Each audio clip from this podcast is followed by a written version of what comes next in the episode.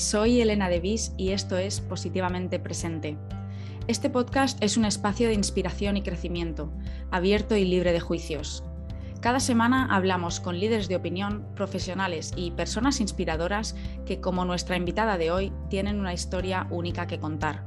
Juntos exploraremos una gran variedad de temas, desde el autoconocimiento y la magia de viajar a la sostenibilidad, pasando por el bienestar y el emprendimiento, con el objetivo de traer un poquito más de conexión a nuestros días y así vivir con más propósito y plenitud. Compartiré un episodio nuevo cada lunes a las 8 de la mañana, hora España Península, pero para estar al tanto de novedades y conocer un poquito más de cerca a nuestros invitados, te recomiendo conectar conmigo en Instagram es arroba positivamente presente, todo junto. Y si no lo has hecho aún, te invito a escuchar el episodio cero, donde explico con más detalle el origen y el porqué de positivamente presente. Bueno, vamos a ello. Hoy me acompaña Mónica de los Ríos, también conocida como Mónica Rivers.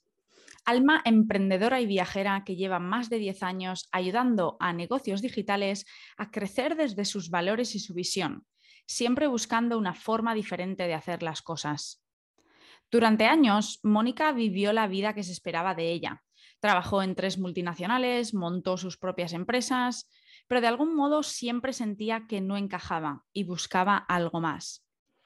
Fue trabajando en marketing digital en el campus de Google en Madrid y conociendo a líderes del mundo de las startups cuando se dio cuenta de que muchos emprendedores se acostaban cada noche exhaustos, tratando de conciliar su talento y su vida privada con dirigir sus negocios. Ahí vio que faltaba una pieza clave, alguien que ayudara a las empresas digitales a gestionar sus negocios y equipos, lo que hoy se conoce como Project Manager Digital. Mónica fue pionera en este sector y supo convertir su pasión en oportunidad de negocio y posteriormente fundó la primera escuela de Project Manager Digital para formar a muchas otras personas dispuestas a hacer lo que ella ya dominaba, ayudar a los visionarios del siglo XXI a cambiar el mundo. El éxito profesional de Mónica es resultado del trabajo personal que lleva haciendo durante años, saliendo de la zona de confort regularmente y asegurándose de que cada decisión que toma se alinea con sus valores. La conversación de hoy es una invitación a crear tu propia definición de éxito y de libertad, a escucharte y a ser fiel a tu persona, cueste lo que cueste y haya quien haya delante. Como dice Mónica, una forma fácil de hacerlo es preguntarte, ¿esta decisión me honra o me traiciona? Bienvenido, bienvenida al episodio número 12 de Positivamente Presente. Relájate y disfruta. Hola Mónica, ¿cómo estás? Muchísimas gracias por estar aquí. ¿Dónde, dónde del mundo te encuentro hoy? Hola Elena, pues mira, feliz de estar aquí contigo, de charlar, que me apetecía muchísimo. Y ahora estoy, bueno, en España, en una ciudad que se llama Zaragoza, pasando unos días para conocer esta zona de España. Qué pasada, eres una, viajera. ¿En cuántas ciudades y países has, vivido? ¿Tienes la cuenta? O... No, no tengo la cuenta, eh, tengo la cuenta de los que he estado más tiempo. En Londres estuve mucho tiempo viviendo, un año, bueno, mucho tiempo, un año. En Bali tres años, en Madrid ocho, pero luego temporadas más pequeñas de tres, seis meses en un montón de sitios, Singapur, Hong Kong, bueno, un montón. Entonces ya perdí ahí la cuenta un poco.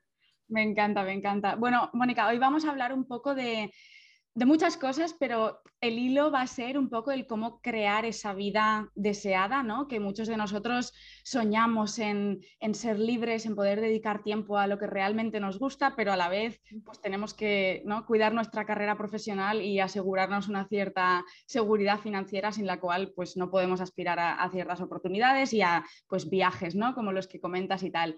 Eh, pero quiero empezar un poco conociéndote mejor a, a Mónica de los Ríos, ¿no? La persona que tenemos hoy aquí me encanta siempre empezar los episodios con los invitados con lo que yo llamo un paseo por Memory Lane, que es un poco el, e, esos momentos o esas vivencias más importantes en tu vida, porque obviamente habrán muchísimas, pero que nos, nos, hagas un pequeño recorrido de, incluso desde tu infancia, lo que tú consideres, eh, sobre esas vivencias y momentos que, que, te han llevado a ser la persona que eres hoy. Wow, voy a intentar resumirlo un poco, Elena, pero bueno, yo soy de Valladolid, de una ciudad del norte de España, por si alguien es de España, pero me fui de Valladolid hace 20 años, tengo ahora 39, pues hace 20 años, con 19, 20.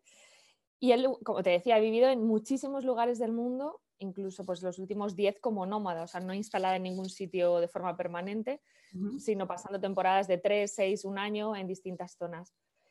Yo creo que algo que me marcó mucho de, ahora que lo has dicho de infancia, eh, por ejemplo, recordando, es un poco la educación que me dieron mis padres, es puedes hacer lo que quieras, pero tú eres responsable de. Entonces, puedes viajar, sí, pero tú te lo pagas.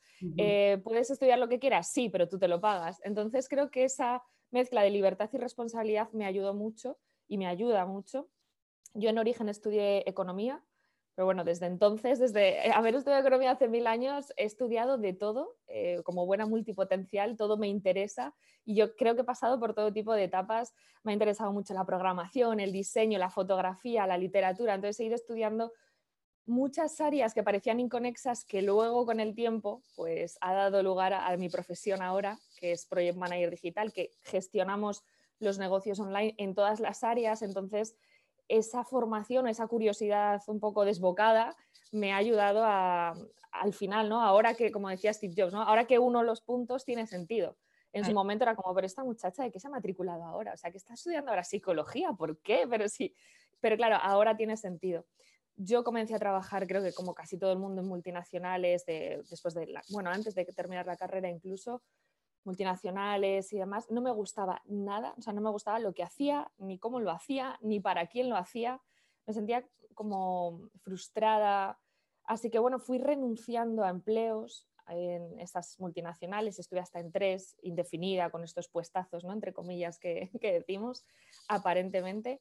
Incluso en el mundo de las startups estuve también un tiempo y fui convirtiéndome con esas renuncias para mí la clave eh, siempre ha sido el no sé hacia dónde voy, o sea, nunca he tenido como una vocación muy clara, ¿no? A veces eh, envidiaba a los médicos, ¿no? Estudias medicina, eh, haces tu MIR, después una especialización y ya sabes hacia dónde vas. Y yo no tenía ni idea de hacia dónde iba, simplemente iba renunciando a lo que no quería. Es, mm. aquí no es, ok, mm, salto al vacío, vamos a ver. Y bueno, con esos saltos al vacío, esas renuncias controladas, ¿no? Siempre más o menos teniendo en cuenta pues unos ahorros, un pues he ido como construyendo al final, ahora, un perfil profesional que resultó ser muy demandado y el primero, yo creo que fui de las primeras en, habla hispana de Project Manager Digital. En Estados Unidos lo llaman Online Business Manager, que somos esa figura que te contaba Elena, que dirigimos los negocios digitales. Como fui de las primeras, llegué a tener hasta una lista de espera de dos años para trabajar conmigo, para poder gestionar proyectos, equipos o los propios negocios. Y por otro lado, como ya vivía como nómada viajando y tal, mucha gente me preguntaba, oye, pero ¿qué eres? ¿Qué haces? ¿Qué has estudiado? ¿Dónde me puedo formar? Entonces, hace unos cuatro o cinco años decidí formar o crear o fundar una escuela y enseñar a otros a formarse como Project Manager digitales. Y todo esto acompañado de muchísimo crecimiento, muchísima evolución personal, espiritual, porque eh, casi toda mi etapa de nómada digital fue viviendo en Asia y me cambió la vida por completo y la forma de dirigir los negocios también por completo. Decisiones difíciles, tortazos y, caídas y demás, pues todo eso, eh, bueno, es una evolución de los últimos 20 años enorme. Y en la escuela de Project Manager Digital ahora entonces entiendo que ya no gestionas otros negocios, simplemente te centras en tu escuela, en enseñar a otros a hacer eso. Tengo dos grandes ramas. Una es la escuela, donde formo a otros para ser Project Manager. Y tengo una rama muy importante que es la de mentorías a empresas. Entonces, sí soy mentora de empresas, de equipos, porque para mí es mi pasión, es mi propósito, ayudar a los emprendedores a que tengan un estilo de vida equilibrado, que obviamente una pieza es tener un project manager o no, depende, ¿no? No siempre, pero sí es importante para mí ese trabajo de eh, tienes una pasión, un talento, pero puedes vivir de ello de una forma equilibrada, porque yo siempre me encontraba a los emprendedores, yo cuando emprendí en su momento, yo creé una e-commerce de productos de artesanía del mundo y tal, precioso, pero o sea, me pasaba por encima la empresa. Era gestionar 24/7 y, me llevaba un estilo de vida que era totalmente opuesto a lo que yo estaba buscando. O sea, cada vez era menos libre, más esclava de ese, de ese trabajo, de esa empresa. Entonces me di cuenta que no era solo yo, que eran todos los emprendedores con los que yo me cruzaba en eventos, charlas, compañeros, estaban en la misma situación y me di cuenta que faltaba ese equilibrio de eh, tener muy claro el para qué estás emprendiendo, cuál es tu propósito, hacerlo de una forma equilibrada, eh, con mucha planificación, mucho propósito y tener ayuda. Me parece que serías una, bueno, como dices, ¿no? Serías una pionera, entiendo, porque a día de hoy ya es muchísimo más popular. De hecho, hay mucha gente que aspira, ¿no? Que quiere ser nómada digital, pero cuando empezaste hace tanto tiempo no era realmente súper común. Y entiendo que en tu entorno, habiendo hecho tanto cambio ¿no? a nivel personal como a nivel profesional, tendrías los típicos y las típicas voces ¿no? de estás loca, ¿qué haces? ¿Cómo te dejas tu trabajo tan seguro? ¿Qué haces viviendo en Asia? Pero eh, ¿por qué tanto viajar? ¿no? ¿Cómo en los momentos de grande cambio en tu vida, o sea, ¿es algo que tenías muy claro durante mucho tiempo y fuiste planeando? ¿O fue un día de repente te levantaste y dijiste, hoy me voy a vivir a Londres, hoy me voy a Asia? ¿Y cómo conseguiste realmente cambiar esas, callar esas voces externas? Porque entiendo que las habrían, ¿no? Sí, claro, claro. si alguien no las ha tenido, pues que me cuente qué hace, pero sí, sí, eh, para mí fue algo progresivo. O sea, siempre ha sido como una pulsión el sentir no estoy en el lugar adecuado, eh, ahora ya no, por suerte, ¿no? Hace muchos años, pero cuando trabajaba en las multinacionales que te comentaba, Elena, siempre, o sea, era como una pulsión. De hecho, yo recuerdo en la última etapa, en la primera multinacional, volver a casa, estaba en Madrid y volví a casa una hora y pico de atasco y yo recuerdo volver la hora y pico llorando, entera. O sea, yo recuerdo ir conduciendo llorando. Entonces, para mí fue algo progresivo el saber que ahí no es donde quiero estar pero también hubo momentos clave. Es verdad, para mí hubo momentos donde hubo un punto de inflexión, una decisión importante de hasta aquí, pero no, no fue de la noche a la mañana, sino que era algo que ya venía mucho tiempo, mucho tiempo rumiando. Creo que el cuerpo nos habla, el, cuerpo nos cuenta eh, qué está pasando y solamente necesitamos escuchar, que no estamos muy acostumbrados en Occidente. A mí, por ejemplo, durante toda esa etapa viviendo, trabajando en esa primera multinacional, tenía como unos cólicos fortísimos, fortísimos, cada tres semanas, un mes, pero de, bueno, muy, muy fuertes, de no poderme ni, estirar bien, vomitando todo el rato. ¿Qué ocurrió? Eh, de pronto en una de esos cólicos me dicen, bueno, quizás es algo de apendicitis, vamos a probar a quitarte el apéndice. Bueno, en aquella época fue, bueno, vale, pues ok. Me quitan el apéndice, vuelvo, me reincorporo al trabajo y durante esos días que me permitió parar esa baja, de, apendicitis me permitió parar, reflexionar, estar más en soledad, en casa, sola. Y no sé, como no ocurrió nada espectacular, pero cuando volví, al poco tiempo había cambiado la cúpula directiva, de, era un banco, y hacen ERES encubiertos, no son públicos, pero sí que ofrecen salidas pactadas y demás a ciertos puestos. Y llegó un email en el que nos proponían, si quieres acogerte a este despido pactado... ¿Dónde firmo? Sí, sí, o sea, me levanté, recuerdo levantarme, o sea, sin filtrar, ahí sí que esa decisión no pasó por ningún filtro, me levanté, fui al despacho de la que era mi, jefa, dije, yo me, me acojo, ¿dónde firmo? ¿Qué hay que hacer?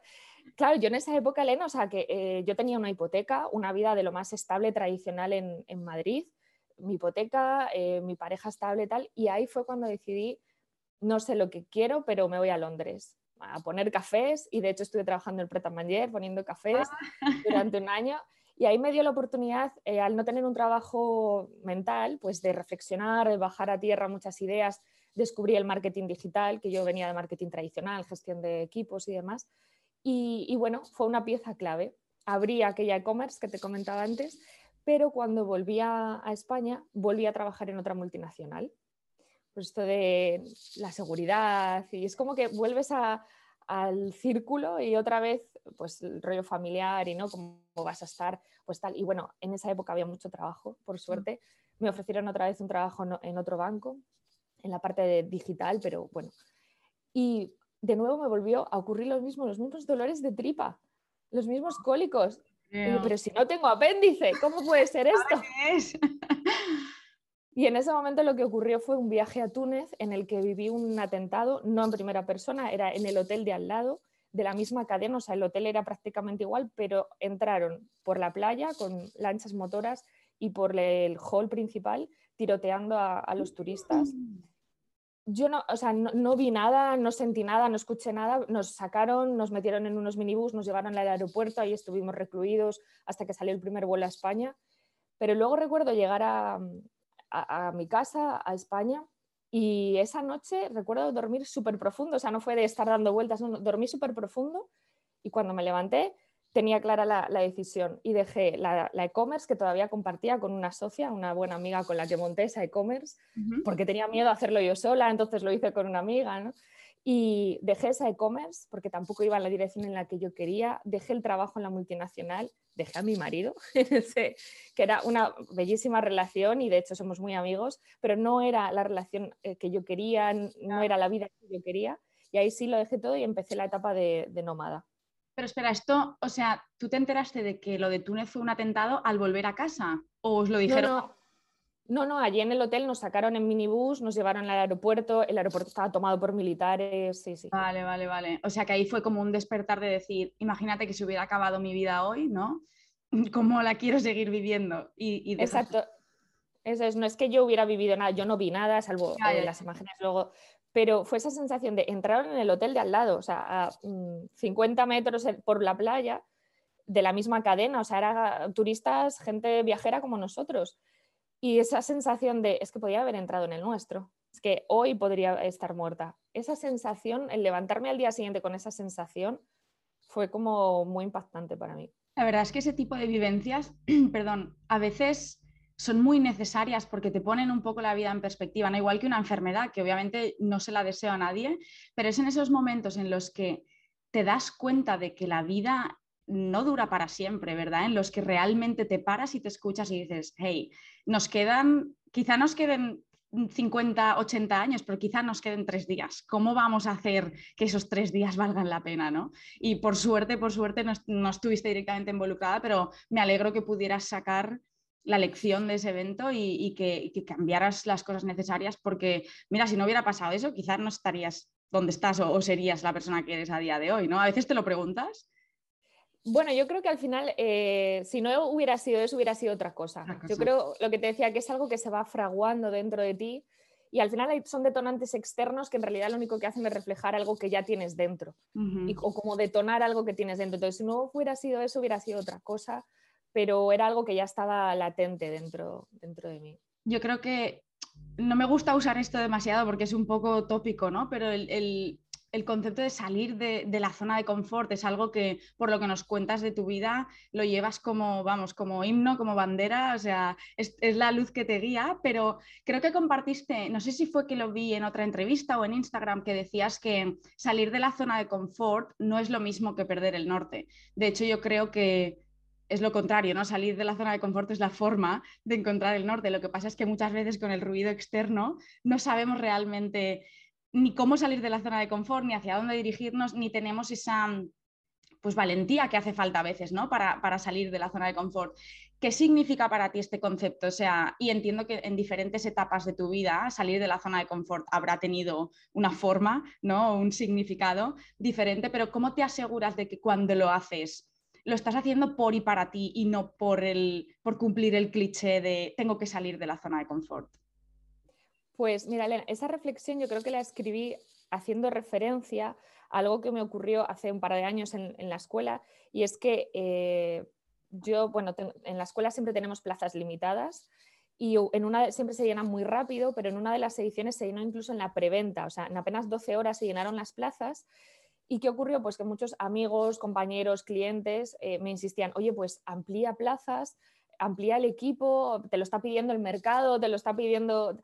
Y yo tenía, en ese momento estaba muy contenta, teníamos un equipo pequeñito que funcionábamos súper bien, trabajamos pocas horas, pero incluso charlando con una amiga que, es terapeuta, que es psicóloga, me decía, bueno, Mónica, ya sabes que a veces eh, nos autosaboteamos cuando hay que salir de la zona de confort. Y yo, bueno, pues dije, no sé, no siento eso, no siento que me esté autosaboteando, sino más bien que esa sensación de si, si doy este paso me voy a perder, no a salir de la zona de confort y de hecho fue lo que ocurrió. Amplié las plazas, contraté un equipo más grande para dar soporte a, ese volumen y a esa nueva etapa de la empresa y me di cuenta, cuando te das el tortazo a veces hay que dárselo, pues de que no era el tipo de negocio que quería ni el tipo de vida que quería y me tocó pues desmontarlo de alguna manera todo con todo el coste económico, eh, psicológico, emocional que eso conlleva. Mm. Entonces para mí salir de la zona de confort es saber hacia dónde quiero dirigirme, cuál es el camino más corto, más sabio y más conectado conmigo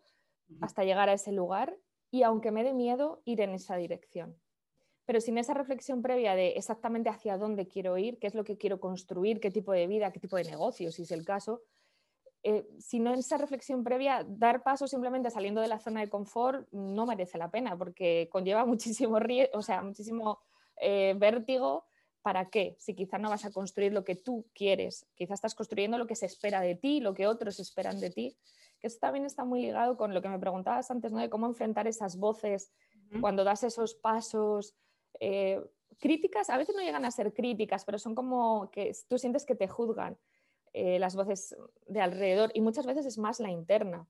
A mí algo que me ayudó muchísimo con esto es una reflexión que me hicieron hace mucho tiempo, que suena dura, ¿eh? pero a mí me, me ayudó mucho en su momento y es no aceptes críticas constructivas, entre comillas, de quien no ha construido algo, al menos de quien no ha construido lo que tú quieres tener. Claro. Porque es verdad que cuando empiezas a mirar fuera de tu zona de confort, cuando empiezas a plantearte un tipo de vida diferente o una gran decisión, es verdad que tenemos ese cerebro reptiliano ¿no? que, nos activa todos los miedos para que no salgamos de la cueva, ¿no? para mantenernos seguros, a salvo.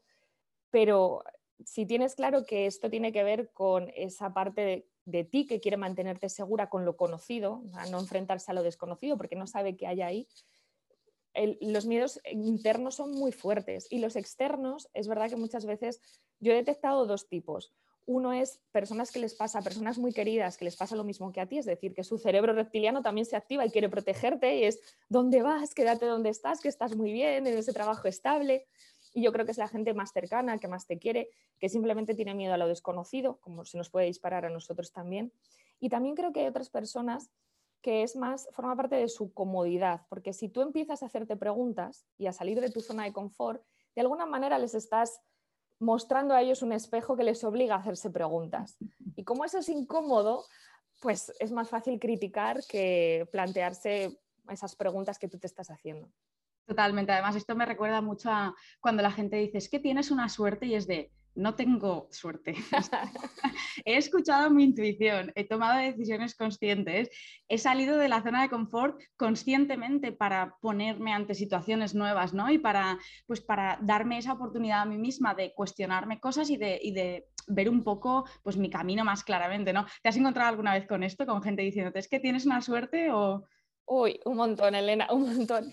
Eh, y es verdad, yo siempre digo, eh, sí, y estoy muy agradecida de la suerte que he tenido, pero no solo es suerte. Obviamente tengo suerte porque estoy sana, porque no me ha pasado nunca nada grave, como ese accidente, ese atentado del que hablábamos, por ejemplo.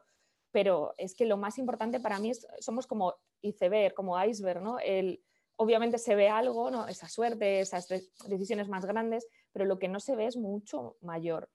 Como tú decías, esas decisiones saltos al vacío, las renuncias, porque siempre que eliges algo renuncias a otra cosa. Yo he elegido siempre casi siempre la libertad frente a la seguridad y eso tiene un coste y eso tiene un precio que pagar. Formación constante, como te decía, y siempre estoy formándome constantemente. A veces me dicen algunos amigos que son funcionarios en, España y me dicen, ¡jo, qué suerte! Digo, ostras, eh, tú estudiaste una oposición hace 30 años, yo llevo sin parar de formarme 30 años. Entonces, no es suerte, pero bueno, yo ya no, la verdad es que no entro ya ni a explicar, es como, sí, sí, tengo suerte. Soy una afortunada de la vida. sí, sí, sí, suerte. Me encanta que menciones el concepto de libertad porque es algo que quería preguntarte y hablar contigo también porque eh, es un poco va un poco en contra de pues, la educación ¿no? tradicional que recibimos o, las cajas sociales y familiares en las que normalmente nos encontramos. Creo que tú has comentado alguna vez que hay varios tipos de libertad, ¿no? Y que a través de tu vida y tu profesión actual has conseguido alcanzar. Es una pregunta, creo que es un poco, es tan compleja que hasta parece simple, pero ¿qué es la libertad para ti? Y, cuéntanos un poco esos tipos de libertad por los que a lo mejor has pasado en algún momento de tu vida o que sientes que llevas dentro ahora mismo. Pues fíjate, como tú dices, Elena, el concepto de libertad para mí ha ido cambiando con el tiempo es verdad que hace muchos años, eh, digamos que el primer concepto de libertad con el que me identifiqué o mi primera búsqueda de libertad tenía que ver con la libertad geográfica.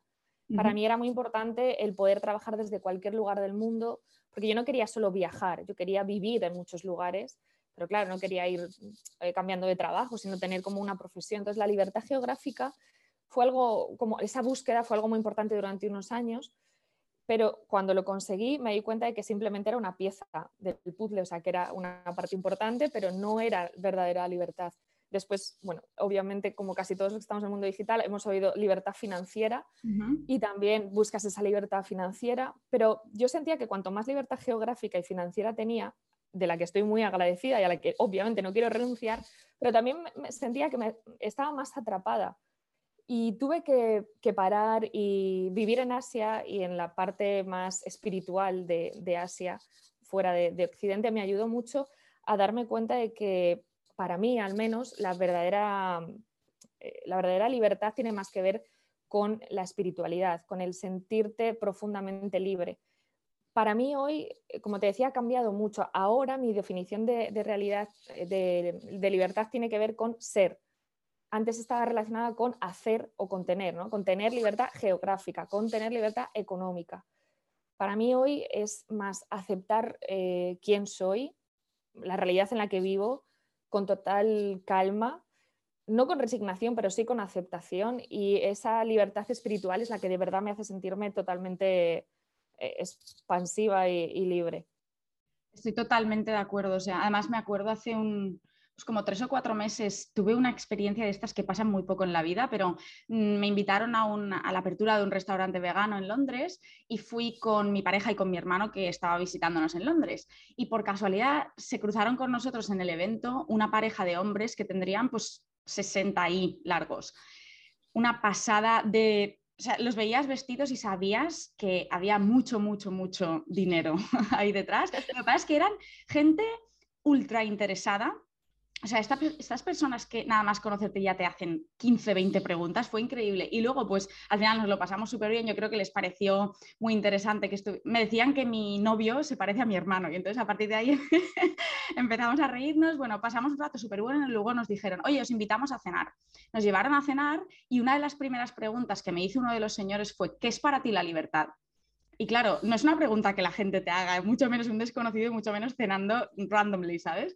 Y le dije, sin pensarlo demasiado, ¿eh? Y desde entonces es cuando lo he estado pensando, pero para mí la libertad es poder ser yo al 100% y decir y hacer lo que, lo que me salga naturalmente en cada momento, independientemente de quién hay adelante. O sea, me da igual que esté la reina de Inglaterra, el rey de España, el jefe de mi empresa o mi madre, que está al mismo nivel que todas esas personas, o más, por supuesto, mucho más, de hecho.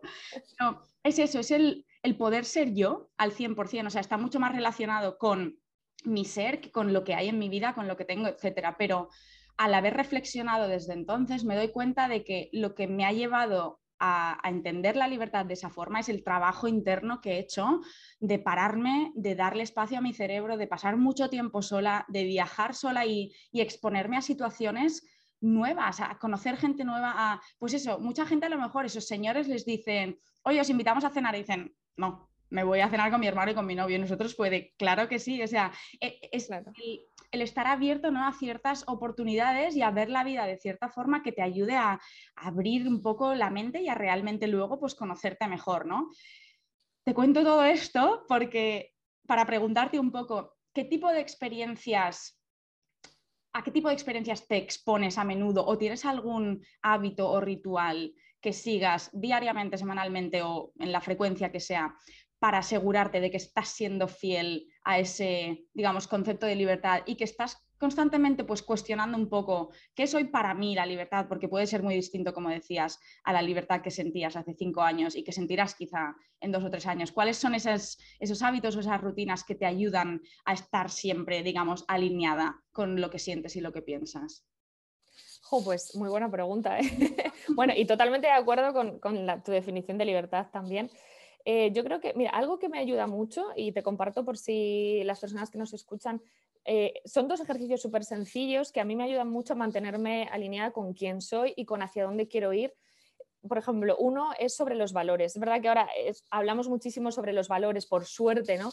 Eh, se comienza a hablar sobre los valores, tienen que regir tu vida, tus decisiones, pero los valores son algo abstracto. Es como, ¿cuál es tu valor? La libertad. ¿Vale? ¿Y eso qué significa? ¿Cómo lo traduces al día a día? Porque en el día a día tienes que tomar decisiones súper rápido. Por ejemplo, ¿me voy o no me voy a cenar con estos eh, hombres interesantes, eh, con mi hermano y mi, y mi pareja? Pero cuando aterrizas esos valores, primero tenerles muy claros siempre, o sea, de, vez en cuando refrescarles, tener muy claro cuáles son tus tres, cinco valores importantes y luego crear reglas. Por ejemplo, eh, si uno de tus valores es la familia, ¿qué reglas lo protegen? Bajado a tierra, pues no trabajo los fines de semana, no trabajo más tarde de las 5 y no, no, acepto un proyecto en otra comunidad eh, autonómica o en otro país, por ejemplo. Eso te permite tomar decisiones muy rápido y te permite estar muy alineado contigo. O, por ejemplo, si tu valor es la, libertad, ¿vale? ¿Qué reglas lo protegen? Pues yo tengo claro las reglas. Eh, antes, ahora ya no, porque me estoy instalando en España, pero antes era, no acepto proyectos, bueno, sí, este sigue igual, no acepto proyectos que me obliguen a estar geográficamente más de tres meses en un lugar. Entonces, alguna vez me han, me han propuesto, oye, un proyecto para estar durante un año en la oficina de tal, en tal país.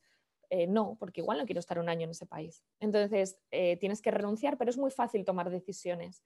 Y algo que me ayuda muchísimo para tomar decisiones, que creo que es lo más importante a la hora de estar alineados son las decisiones que vamos tomando, es eh, una pregunta que también me hizo una maestra que tengo en Bali, que yo estaba ante una decisión bastante importante en ese momento, pero yo ahora ya lo tomo para casi todo tipo de decisiones. Y es que me pregunto, mira, al final todo se reduce, Mónica, a si esa decisión que vas a tomar o ese paso que vas a dar te honra o te traiciona. Cuando te conoces bien, cuando tienes claro cuáles son tus valores, y muchas veces me pillo traicionándome, ¿eh? no significa que, yo sea una iluminada y que esté siempre ahí honrándome, no, no, yo me traiciono muchas veces, a veces pues por, eh, crees que tienes que hacer algo por otra persona, lo que sea, pero al menos lo tienes claro, de, bueno, esto lo voy a hacer como concesión, pero no es lo que, pero cuando tienes muy claro quién eres, cuáles son tus valores y tienes mucho trabajo personal detrás, esta pregunta, ¿esto me honra o me traiciona? Es brutal ¿eh? para ver el camino. Me encanta. Me encanta y es que es tan necesaria y eh, yo creo que es un poco, aquí es donde a la conclusión que llego siempre con estas cosas y estoy totalmente de acuerdo en que por mucho trabajo seguimos cometiendo errores, seguimos tomando decisiones incorrectas muchas veces, pero lo bueno es que nos damos cuenta porque nos paramos a reflexionar y analizar. Y esto es yo creo lo que veo muchas veces que hace falta, ese momento de incluso antes de tomar una decisión, parar y reflexionar, pero después también ¿Qué he hecho? ¿Cómo me siento al respecto? ¿Debería haber actuado de otra forma? Incluso después de cada conversación con una amiga, con tu madre, oye, ¿le he dado realmente lo que merecía o he dejado que las mierdas que llevo dentro mm, dirijan la conversación? Es que en, pequeñas cosas como esa, cuestionarnos nuestro, nuestra actuación y cómo nos hemos, digamos, proyectado en la otra persona es lo que luego realmente nos ayuda también en las decisiones más grandes. Pero creo que la barrera más grande, y no sé si vas a estar de, acuerdo con esto, es el miedo. ¿no? Muchas veces la gente eh, llegará a, plantearse ciertas cosas y a cuestionarse ciertas cosas, pero por el miedo se, quedan un poco ahí, no sé, atascados. ¿Cómo te enfrentas al miedo tú en general? ¿Sientes miedo a día de hoy?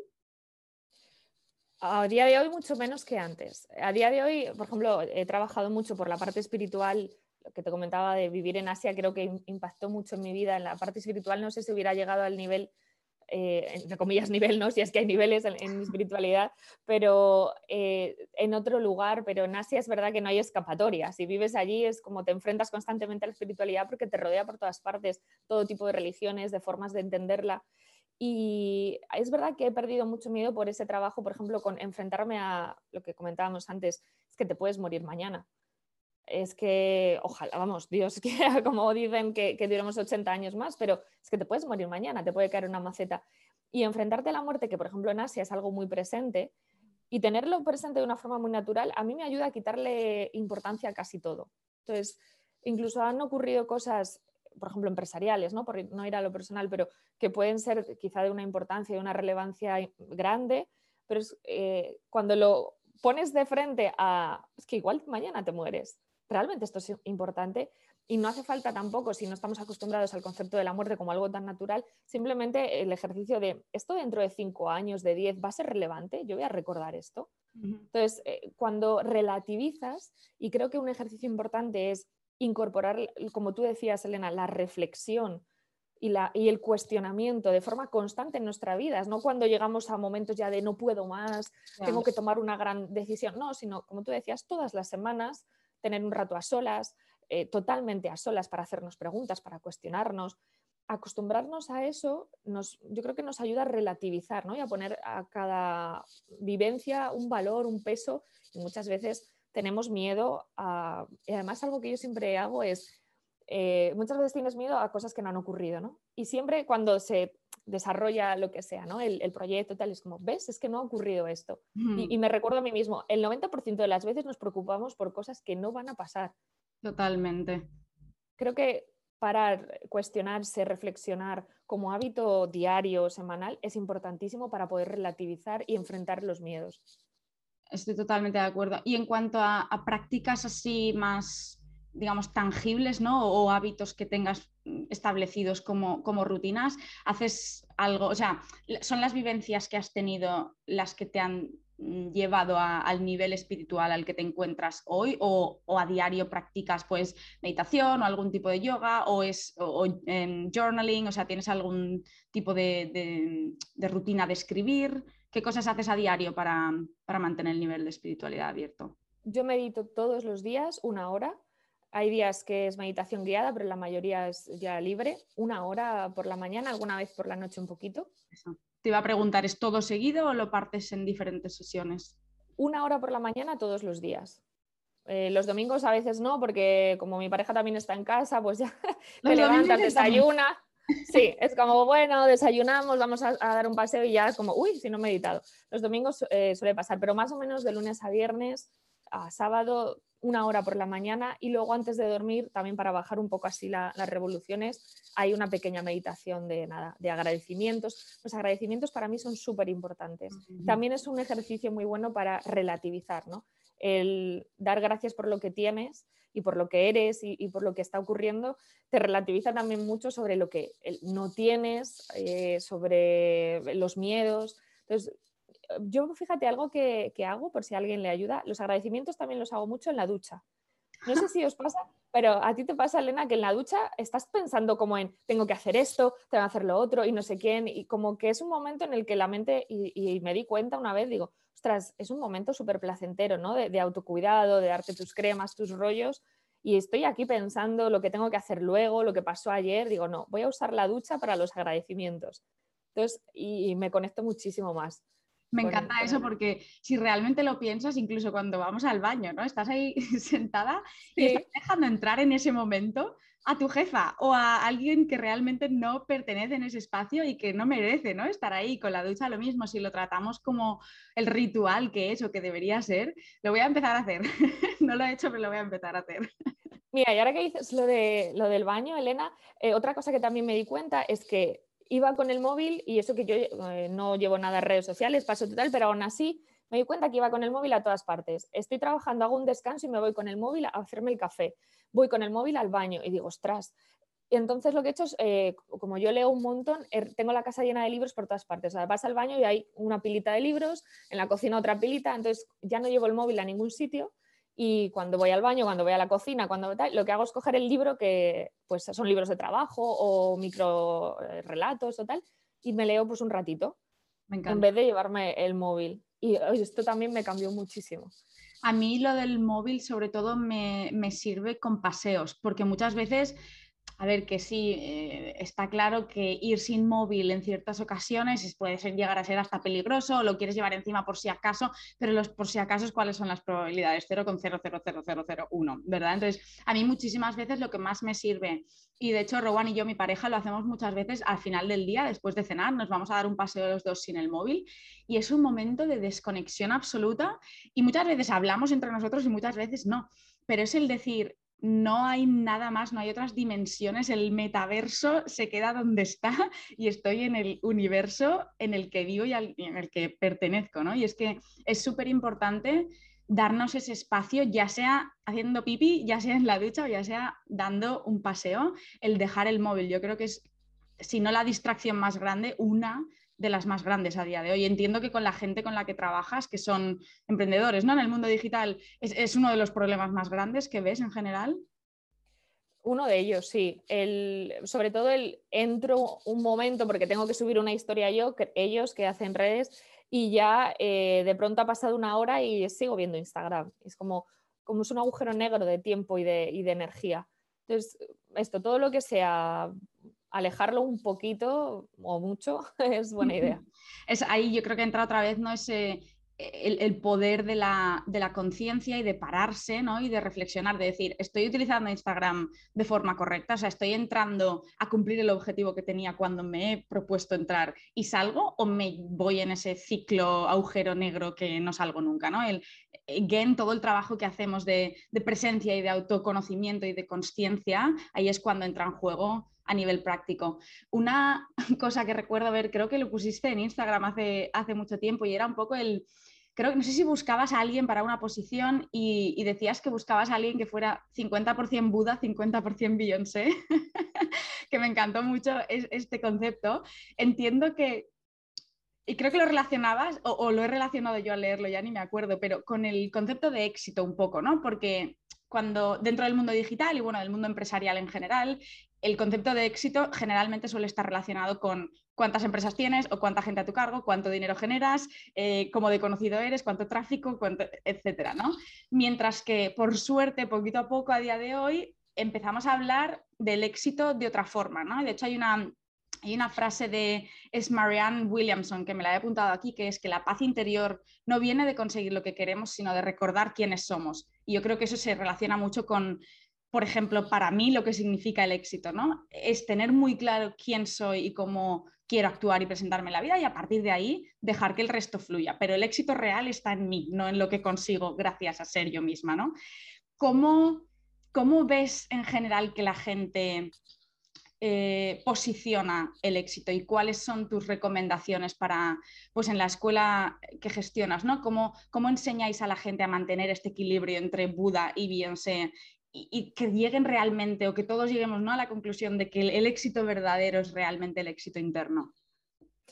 Yo hacemos mucho trabajo de reflexión para encontrar tus verdaderas respuestas, eh, sobre todo con los emprendedores que muchas veces asumen eh, conceptos ajenos como propios, es decir, el concepto de éxito en su entorno, en su nicho o en su sector o en su familia, lo asumen como propio y hacemos mucho ejercicio de creencias limitantes, de bajar a tierra, ¿vale? Pero exactamente qué sería una definición de éxito? Una mañana exitosa, ¿cómo sería para ti? Un día exitoso, o sea, como bajarlo a tierra para que no se queden conceptos abstractos pero yo creo que ese equilibrio entre, por ejemplo, hablamos mucho de equilibrio, de hecho, mi empresa, la SL, se llama Imperfecto Equilibrio, es un juego entre inglés y español, es imperfecto, o sea, de imperfecto, imperfección cuando lo dices en español, pero en inglés es dentro del equilibrio. Y yo hablo mucho del equilibrio, pero no en cuanto a que el equilibrio es ese Buda permanente, ¿no? que siempre está en paz, que nada le perturba, porque creo, o al menos yo no he visto lo contrario nunca, no existe ese equilibrio perfecto, sino que para mí la clave es eh, tener muy claro eh, quién eres, estar totalmente a gusto en tu piel, en la vida que tienes y si no, tener muy claro la que quieres para ir construyéndola poquito a poco, pero amando lo que tienes ahora, porque si no eh, va a ser complicado, y asumiendo que va a haber días, pues comparando la expresión, jodidos, que va a haber días donde te sientas fatal, donde todo salga aparentemente mal, pero que no pasa nada, que volver a ese equilibrio depende de ti, no de lo que esté pasando fuera. O sea, de recuperar la calma, recuperar esa perspectiva de la que hablábamos antes, para volver a ese equilibrio, para, ok, vale, esto es lo que ha ocurrido, ¿qué hago con lo que ha ocurrido? Y al final el equilibrio para mí es, esto, el, vas a salir fuera del equilibrio muchas veces, pero cada vez es más, más fácil para ti volver y más rápido. Entonces, ese ejercicio tiene mucho que ver con, con el éxito para mí, con mantenerme en equilibrio y saber volver al equilibrio rápido e indoloramente. Mm, totalmente. De hecho, el otro día hablaba con, tengo la suerte de conocer a nivel personal a un gran maestro de meditación aquí en Valencia, que es un doctor súper prestigioso también. Y bueno, es un filósofo, es, el, es músico, es el típico hombre que es tan inteligente a nivel académico, pero emociona a todos los niveles. Y el otro día hablábamos y le hice un poco la misma pregunta, ¿no? De cuál es la proporción correcta entre las experiencias internas y el autoconocimiento y luego pues las vivencias externas y el digamos, el desarrollo profesional y todo esto. Y me dijo Elena, olvídate de equilibrios y de porcentajes. Mientras el 100% de ti interno esté alineado y lo sigas trabajando a diario, el resto fluirá. No es un 50% me trabajo por dentro y un 50% busco lo que quiero fuera. Es busca quién eres el 100% del tiempo y el resto fluirá. Y yo creo que es que es, dije, gracias, gracias, es que es tan simple como es, al final buscamos muchas veces números y porcentajes y es, céntrate en ti, igual que cuando la gente no tiene claro el cuál es mi camino en la vida, cuál es mi propósito. Mientras no hagas el trabajo interno, puede que suceda, pero será mucho más fácil que encuentres tu camino haciendo el trabajo interno porque empezarás a ver la vida de cierta forma y te empezará a guiar en ese, sí. Y además, lo que dices de puede que suceda, pero igual sucede y no te enteras, porque como no, te o sea, como no tienes ese autoconocimiento, esa visión clara de quién eres y qué quieres construir, pues igual te pasa por casualidad y no te enteras. Pero probablemente no pase por casualidad, sino que vayas siempre como dando que por ejemplo en la parte de, negocios nos pasa que a veces te encuentras emprendedores que van de una estrategia de marketing a otra, del último mentor de moda a tal. Es como, eh, para, reflexiona, ¿quién eres tú? ¿Cómo quieres hacerlo tú? Y eso para mí es, fundamental. Me encanta. Y bueno, Mónica, para, para cerrar, quería hacerte una, una, pregunta que le hago a todos los invitados, que me encanta porque al final es una clase magistral de aprendizajes, ¿no? Que ya nos has dado unos cuantos, pero eh, si miras hacia atrás en los últimos, digamos, 12 meses, un año, ¿cuál ha sido la lección más grande que has aprendido? Y mirando hacia adelante, ¿cuál es tu deseo? Y esto puede ser a nivel personal, a nivel profesional, lo que, lo que quieras compartir. ¿Cuál ha sido tu lección más grande en los últimos 12 meses y cuál es tu deseo más grande para los próximos? Pues yo creo que la lección de los últimos meses, no sé si 12, un poquito más a lo mejor, eh, tiene que ver un poco con lo que te comentaba antes. Creo que es que porque puedas hacer algo no tienes por qué hacerlo. Mm. Viene el aprendizaje que te comentaba antes de hacer crecer tu equipo, eh, ir en una dirección cuando eh, quizá no tiene que ver contigo. Es yo gestiono equipos y me apasiona gestionar equipos y proyectos, pero de otros y me, divierto mucho creando y fusionando equipos y para mí es algo fácil y divertido, pero no significa que el coste que tiene tener un equipo grande a nivel personal yo quiera pagarlo. Y entonces esa reflexión de porque puedas hacer algo no significa que tengas que hacerlo, porque puedas hacer crecer tu empresa no significa que tengas que hacerlo, porque puedas, eh, no sé, ser nómada no significa que puedas hacerlo. Igual yo, por ejemplo, tengo muchos amigos que pues, pues, son deslocalizados geográficamente y también pueden vivir donde quieran y han vuelto a su pueblo. Y de hecho ahora yo estoy en, ese punto. Eh, el deseo para el próximo año o, el trabajo para el próximo año tiene mucho que ver con echar raíces.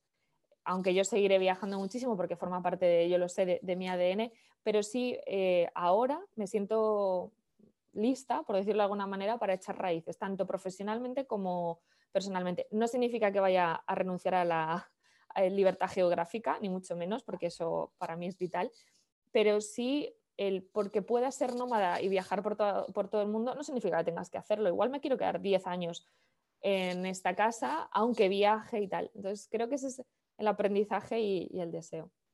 Me encantan las dos. Y sobre todo, además, es que están súper relacionadas con todo lo que hemos estado hablando, ¿no? Que es un poco el te escuchas tanto a diario a nivel profesional y a nivel personal que la decisión que decidas en cada momento va a estar bien. Ahora mismo estás decidiendo esto, va a ser lo que te funcione, que luego en cinco meses decides que te quieres volver a ir a vivir a otro lado, pues lo harás. Pero eso es lo importante, mientras te sigas escuchando, todo irá bien. Mónica, muchísimas gracias por compartir tu tiempo con nosotros. Em, si la gente quiere conocer un poco más de cerca la escuela de Project Management Digital o entrar en contacto contigo, ¿dónde te pueden encontrar? Pues a mí me pueden, bueno, aunque yo, como decía, no uso muchas redes, pero bueno, en Instagram, Mónica con K Rivers, Ríos en inglés, que es mi apellido. Y eso, si quieren hablar directamente conmigo, todo lo que necesiten sobre la escuela, pues eh, la web es www.escuelaprojectmanagerdigital.com y el Instagram, todas las redes es igual, Instagram, LinkedIn, en todas, Escuela Project Manager Digital. Perfecto. Pues nada, mm, de nuevo, muchísimas, muchísimas gracias por tu tiempo. Espero que en algún lugar del mundo nos crucemos y nos podamos tomar un café juntas. Eh, y nada, te deseo lo mejor para este año, muchísima salud, muchísima presencia, muchísimo crecimiento y sobre todo mucho amor, que es muy importante también. Muchísimas gracias a ti, Elena. Gracias por invitarme. Me siento muy honrada. Gracias por el trabajo que haces en este podcast, que creo que es súper necesario, esta parada y reflexión y, y profundizar un poquito más. Mi pareja, mi chico es filósofo y me dice, necesitamos reflexionar más, necesitamos... Y, y le contaba ahora que tenía un podcast contigo para, para charlar, para profundizar y creo que tu trabajo es maravilloso, así que muchas gracias. Gracias a ti, Mónica. Besitos. Un beso, chao.